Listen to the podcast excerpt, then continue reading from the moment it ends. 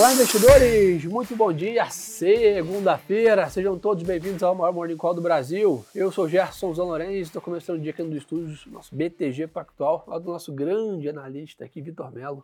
Fala, Gerson, tudo bem, cara? Tudo bem, então. Vamos lá, turma, começar a entrar tradicionalmente no mercado global. Né, a gente, semana começa com o mercado lá fora, pelo menos nos Estados Unidos e na Europa, com poucas variações, mas no campo negativo, tá? o S&P cai 0,20, o Eurostox aponta uma queda de 0,5, Londres cai 0,3, então o mercado levemente negativo lá fora, mas segunda-feira, né, um volume mais baixo, o mercado ainda digerindo, acho que o grande destaque fica para os dados do overnight da China, né, a China nessa madrugada é, divulgou dados do PIB no segundo trimestre desse ano, com crescimento de 6,3% na base anual, que olhando o número parecia óbvio, número né, mega expressivo, mas quando a gente olha a expectativa do mercado era de uma alta de 7,1. Então, um número bem abaixo do que o mercado esperava, né, automaticamente trigou ali né, o mercado de queda de commodities. Então, acho que o destaque hoje do dia é a queda do minério de ferro junto com o petróleo. O petróleo cai 2%, né, e o, o Brent negociando a 80 dólares, e o minério de ferro cai um pouco mais aí junto com cobre, níquel, prata, né, todos os, os demais é, derivados aí dessa mesma classe. E aí, Vitão, né, sim, a gente até vai ficar repetitivo aqui, é. mas mas é muito mais do mesmo. Né? A China segue decepcionando né, nos seus dados e aumentando ainda mais a pressão para o Banco Central chinês e o governo fazerem medidas. Né? Não, exatamente, você, você leu minha mente, Gerson. Eu ia até falar isso, a gente vai ficar repetitivo aqui. Né? E, é, a gente vem falando sobre isso já há algum tempo, vem falando que o principal driver para commodities também é, é como acontecerá o desempenho da economia chinesa e de fato mais uma vez surpreendeu negativamente, como você colocou, é, o crescimento anual ele foi mais fraco, né? Ele foi de 6,3%, enquanto a gente o mercado esperava 7,1%. Quando a gente pega alguns outros dados também abrindo, vendas no varejo que tinham subido 12,7% em maio, subiu ah, nesse mês 3,1% em junho, teve queda no, no investimento do setor imobiliário de perto de 7,9%. Então os dados amplamente eles acabaram sendo piores do que o esperado. E aí resta, mais uma vez, é, a gente esperar para ver se os formuladores de política chineses uh, acenarão com estímulos, que é o que a gente espera, né? O que a gente espera uma vez que o, que o mercado chinês e a atividade econômica na China ele tem surpreendido negativamente nesse ano, Gerson. É, isso aqui, enquanto isso não acontece, a gente segue é, vendo um mercado de muito mais volatilidade no, nas commodities na média, que isso vem, né, impacta diretamente aqui o Brasil né, e basicamente cria, é, alimenta ainda mais essa ansiedade, barra expectativa aí. É, o Banco Central chinês até injetou mais liquidez no mercado financeiro nesse overnight, mas manteve a taxa de juros de empréstimos de um ano inalteradas. Né? Então acho que essa é a grande questão. Por um outro lado, a gente também segue né, a, a, ideia de ver né, dados de atividade mais fracos. A gente viu semana passada dados de inflação mais fracos também na China. Na teoria, dá né, munição ou dá possibilidade para o governo chinês pisar no acelerador nessa questão de estímulos. Vai fazer, né, com que intensidade, que acho que, é que o mercado está é, tá nessa dúvida, isso traz esse cenário mais difícil para a Vale aqui, para a companhia, como a gente também tem né, divulgado. Um outro ponto que chama atenção também, que é bom até o, o Vitão estar tá aqui, né, sexta-feira passada tivemos aí o kickoff dos grandes bancos né, americanos. Nessa semana também temos Bank of America, Goldman Sachs e Morgan Stanley também disso três grandes bancos aí é, dos Estados Unidos é, divulgando seus dados. Acho que é uma semana mais fraca de indicadores, já avisa vocês. Né? Não temos nada aí como um payroll, um CPI, um PCI que possa trigar aí grande volatilidade em relação à política monetária. Então, temporada de balanço é um vetor de atenção. O que, que deu para ver já sexta-feira passada, Vitão? É, ótimo, ótimo ponto e ótima lembrança, né, Gerson? Os três bancos eles divulgaram já na semana passada, né? O Wells Fargo, o Citi e o JP Morgan. Na nossa visão, o destaque positivo ficou para o JP Morgan, mais uma vez, é, depois da compra do First Republic. O banco, apesar de, de, ajustando por algumas métricas, ter sido um pouquinho mais fraco, obviamente, depois da junção, mas ainda um resultado muito forte, um ROTC, que é basicamente o que a gente entende aqui como ROI, mas ele ajusta tanto para o intangível de aquisições passadas como para ações preferenciais é, foi muito forte de 25%. A margem financeira do banco também acima do que o pessoal esperava e aqui até nos surpreendeu positivamente, uma vez que a gente esperava que a reprecificação da carteira de crédito ela já haveria acontecido, já teria acontecido, mas os depósitos ainda não. Ou seja, teria um impacto negativo na margem financeira, não foi isso que a gente viu. É, ou seja, a leitura que a gente faz aqui é basicamente de que a carteira de crédito ela continua sendo reprecificada a taxas mais altas, enquanto os depósitos, o custo do funding, ele continua tão baixo quanto era anteriormente, ou até mais baixo. Então, Sim. acaba sendo muito positivo aqui. Em geral, os três bancos eles apresentaram uma dinâmica positiva para a margem financeira.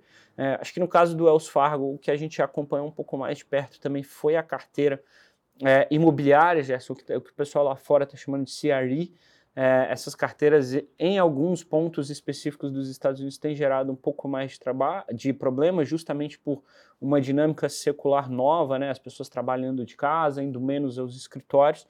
É, e o Wells Fargo ele acaba sendo muito exposto a essa dinâmica, mais exposto que os outros bancos, mas quando a gente olha globalmente na carteira de crédito do Wells Fargo, 4% é exposta a CRE de escritórios, né? Então também não, não nos baixo. parece um absurdo, um número até relativamente baixo mas foi justamente esse trigger que os fez provisionar um pouco mais comparativamente com outros bancos. Em relação ao Citi, talvez tenha sido aqui o, o resultado mais fraco, inclusive teve a pior performance na sexta-feira da, da ação também. É, acho que aqui o, o, o, principal ponto é que o banco ainda passa por um turnaround, né, Gerson? O banco ele, ele até anunciou recentemente que tinha, tinha chegado no acordo para vender o Banamex, o seu banco de varejo no México, é, depois voltou atrás disso, vai, vai atrás de uma saída via IPO nos próximos anos, então é, é, ainda tem muita parte móvel no City, mas acho que o, o que a gente mais gosta do City é que é um banco muito barato, ele negocia 0,4 vezes valor patrimonial e, e apresentou um, um ROI nesse trimestre de 5,6% e um ROTC de 6,5%. Então, apesar de ser um ROI também é não é tão alto, o preço é muito atrativo. É, a 0,4 vezes book a gente também gosta do, do banco, até porque é um dos maiores pagadores de dividendo. Pensando nessa semana atual, Gerson, aí amanhã a gente tem a divulgação do Bank of America e do Morgan Stanley, e na quarta do Goldman Sachs.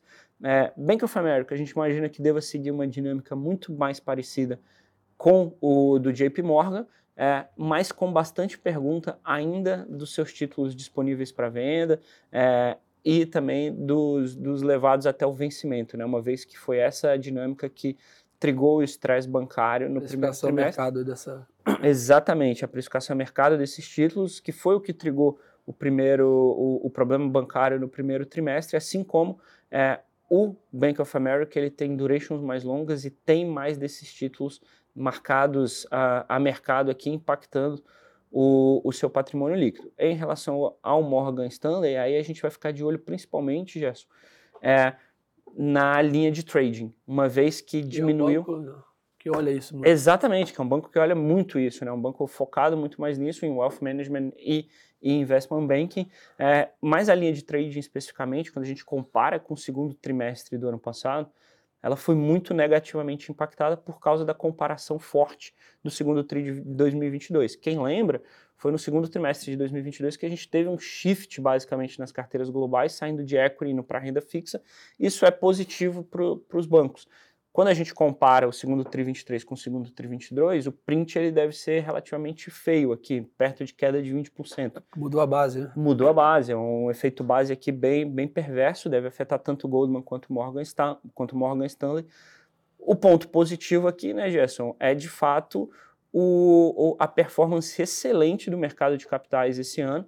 É, então isso ajuda nos FIIs de performance dos dois bancos também, tanto do Goldman quanto do Morgan Stanley. E a gente acha que para os bancos eles apresentarem uma performance melhor, é muito importante que janelas de IB, DCM, elas, elas também avancem, Gerson. É, e sem contar que o, os bancos acabam trazendo aquela dose de, de bom humor ali, uhum. né, dado uhum. que eles iniciam a temporada de balanços e acabam tendo uma grande capilaridade nos demais setores, né, seja via creche, seja via mercado de capitais, né, ou seja até pela captação de recursos aí dos, clientes, dá para sentir como está o pulso da economia é, na média. Então acho que é um setor que o mercado fica ainda mais é, é, de olho. Então acho que o grande destaque dessa semana, pessoal, é essa temporada de balanço que começa a passar a segunda marcha nos Estados Unidos e ganha corpo. Temos aí vendas no varejo é, nos Estados Unidos na terça-feira e CPI da zona do euro e do Reino Unido na quarta. Então são os grandes indicadores para a gente monitorar nessa semana, mas falando dos Estados Unidos aqui, que a gente sempre, a grande locomotiva é a temporada de balanços que vai movimentar né, preços lá fora. É, a gente também vê hoje o dólar perdendo um pouquinho de força, caindo 0,1 DXY lá fora, a renda fixa americana com fechamento nas taxas a 3,77 aqui, o 10 anos é, dos Estados Unidos.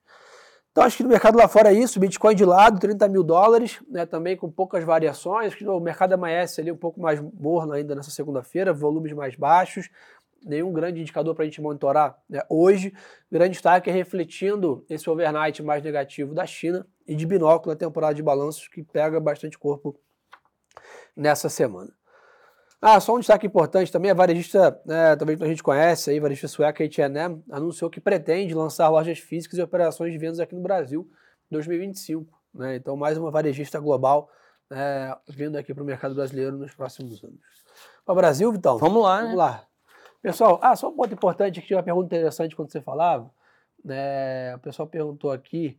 O fato é que se a China não se recuperar, dificilmente vamos ter alguma alta consistente na Bolsa do Brasil. E parte é verdade, tá? Acho que é importante lembrar, é, a China é o, é o grande destaque dos mercados emergentes, o Brasil faz parte dessa cesta, e sem dúvida, né, ter um bom humor ali ou ter um ânimo com o mercado chinês sempre ajudou, inclusive parece que ainda ajuda muito né, o fluxo para o Brasil. Né, até porque muita gente, além de investir em China via Brasil, aloca parte dos recursos também ali numa diversificação de emergentes. Então, é, dificilmente a China vai estar indo muito mal e os emergentes, na média, vão estar indo bem, né, dada a grande correlação, inclusive, entre eles. A China é o nosso principal parceiro comercial, por exemplo. Então, não dá para realmente ter, pensar, ficar muito otimista para o final do ano se a gente estiver muito pessimista com a China, né?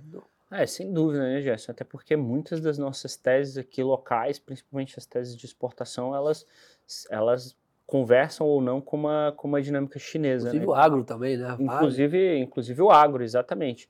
Então, uma vez que a gente conversa com essa dinâmica chinesa e a gente está aqui falando é, principalmente de, de, uma tese que pesa bastante no nosso índice, né? praticamente 15% do índice ele é composto por vale, é, a gente precisa de uma boa dinâmica chinesa sim. Por outro lado, é, domesticamente, a gente tem tido um apoio maior de indicadores macroeconômicos, com descompressão inflacionária, com atividade econômica também um pouco mais forte, com menos ruído político. Então, isso tudo ele colabora para os nossos ativos domésticos e, e, essa alta que a gente tem visto na Bolsa, né, a gente está falando aí de, de, um patamar bem mais alto do que a gente viu em, no fim de março, começo de abril, aqueles 98, 99 mil pontos aproximadamente. É, essa alta, ela basicamente aconteceu mesmo com as dificuldades da China, né? Então, é, eu acho que aqui é um, é, um, é o mesmo conto, mas com duas histórias diferentes. Boa. E aproveitando para pular para o Brasil já, pessoal, aqui, né, daqui a 15 minutos, 9 horas da manhã, temos divulgação do IBCBR de maio. Né, IBCBR é uma prévia do PIB, é um indicador de atividade nosso aqui né, local. Acho que é um, é um bom indicador para a gente monitorar, né, dado que a atividade tem sido um grande debate aqui também versus inflação e, questões de política monetária. Estamos se aproximando da reunião do Copom de agosto, o mercado ainda né, em discussão sobre o nível, a velocidade do, dos cortes de juros aí que começam muito provavelmente na próxima reunião. Então, estimativa do mercado hoje é uma alta de 4% na comparação anual né, e uma queda de 0,10% na comparação mensal para esse indicador. Então, um número muito acima disso né, vai indicar uma atividade ainda acelerada da economia, e o Banco Central deve ficar um pouco mais cauteloso. O número abaixo disso já mostra uma retração da nossa atividade e poderia abrir mais espaço para o Banco Central cortar juros. Então, esse é um pouco da leitura né, desse indicador. Tem o tradicional Boletim Focus também que saiu né, agora pela manhã. Presidente Lula está em Bruxelas para falar em eventos é, de encontro entre os países latino-americanos. Então, é, pode ter uma declaração também do presidente é, na Europa. Mas, sem dúvida, dá para começar a especular já sobre temporada de balanço aqui no Brasil também. Provavelmente semana que vem já dá para ter alguma sinalização. Né? É, exatamente. A gente já até tem começado, para quem, quem acompanha a gente, né, a gente também tem um site novo, content.btgpactual.com. A gente sobe todos os relatórios lá e, e, vários, e alguns relatórios, alguns setores, a gente já começou a colocar as nossas prévias de resultado, né, Gerson? É, Recentemente a gente colocou, por exemplo, de telecom, a gente acha que os resultados eles vão vir em linha com o que a gente esperava, em alguma medida até é, melhores, principalmente falando, falando de vivo. Quando gente, hoje também a gente já divulgou a nossa prévia tanto para TOTOS quanto para local web. É, então acho que aqui a gente tem comunicado via content bastante dessas, dessas prévias, Gerson. Boa. Além disso, tá, pessoal? Acho que no noticiário ainda, né, claro, um pouco menos né, agitado, mas em cima da reforma tributária segue.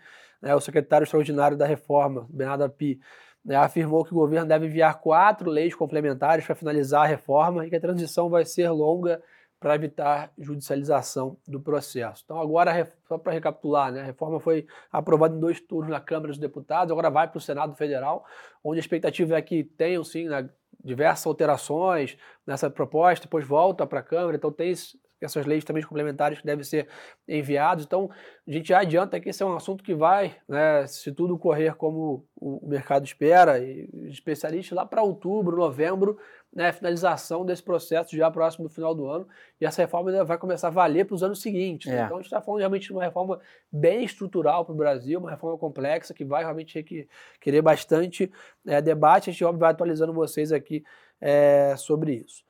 O programa Voa Brasil de passagens aéreas até 200 reais, lançado pelo governo recentemente, começará por aposentados e pensionistas, segundo o Ministério de Portos e Aeroportos, a partir de agosto. Né, o governo vem anunciando algumas medidas. É, temos essa semana relatório de produção da Vale também, que acho que é um bom destaque para a gente monitorar Sim. nessa questão de prévias aqui, né, dado que a Vale é, tem como grande core business aí, né, a exportação de extração de minério, então tendo a sua, a sua produção versus o preço de telas, dá para começar a ter uma ideia de como vai ser o resultado, né? É, exatamente, exatamente, isso. até porque o resultado do primeiro trimestre da Vale, ele, sem dúvida nenhuma, foi impactado por, por forças externas, né, leia-se China aqui, é, quando, é, chuvas mas, também, né? Chuvas, mas também tiveram aspectos micro, né? E, e, são justamente esses aspectos que a gente tenta acompanhar com esses relatórios de produção, como, como o Gerson colocou, né? É, na nossa pergunta anterior, que de fato é uma pergunta muito boa, né? Como que anda a Bolsa é, se China continua indo mal? É óbvio que a gente acha que pode continuar andando assim, mas é óbvio que ajuda muito se o principal papel da Bolsa Brasileira performar melhor, né? Então a gente pode ter mais altas uma vez que o principal papel comece a performar melhor. Vale ainda é uma geradora de caixa muito forte, ainda gera bastante caixa, distribui uma parte relevante desse caixa, 10 a 12%. Então, acho que vale acompanhar, sem dúvida nenhuma, de perto o, o papel sim, Gerson. Boa. Nessa linha também de notícias de empresas, pessoal, a Light apresentou ontem à noite o seu. Uh, apresentou à justiça o plano de operação judicial. Basicamente, é uma grande renegociação com os credores. Né? A empresa pretende fazer o que a gente chama de leilão reverso, né? para realmente quitar né, a parte das suas dívidas, fazer uma nova captação para fazer né, essa renegociação das dívidas antigas. É, a Neo Energia teve né, um crescimento de 2,7% da energia injetada no segundo TRI. E o que chama a atenção que a gente vem comentando na questão das prévias, né?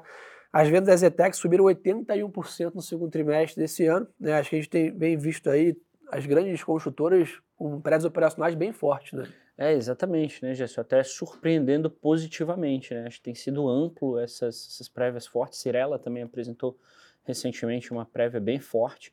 É, e a gente vê uma atividade econômica ainda sustentando positivamente, né, Gerson? Boa. Ô, turma, então acho que vamos dar uma para esse, uma segunda-feira um pouco mais vaziada assim, né, sem grandes indicadores lá fora, né, o mercado global ficar monitorando temporada de balanço dos Estados Unidos, somado, é claro, essas desenrolares aí desses dados mais negativos é, divulgados no overnight da China.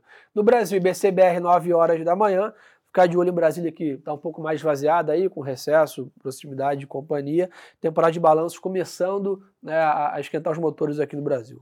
É, acho que é isso, acho que é isso, Gerson. Reforçar esse ponto né, de temporada de balanços lá fora, com várias divulgações importantes essa semana, Tesla, Netflix também. Bem lembrado. Grandes bancos também lá fora divulgando.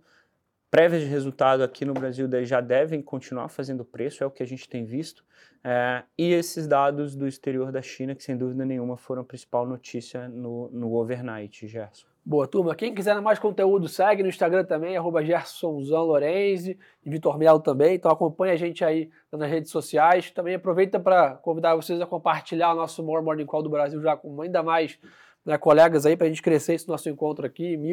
1.400 pessoas com a gente online aqui. Muito bacana começar amanhã com vocês. Uma boa semana de negócios para gente, pessoal. E lembrem-se que o melhor ativo é sempre a boa informação. Um abraço. Até mais, pessoal.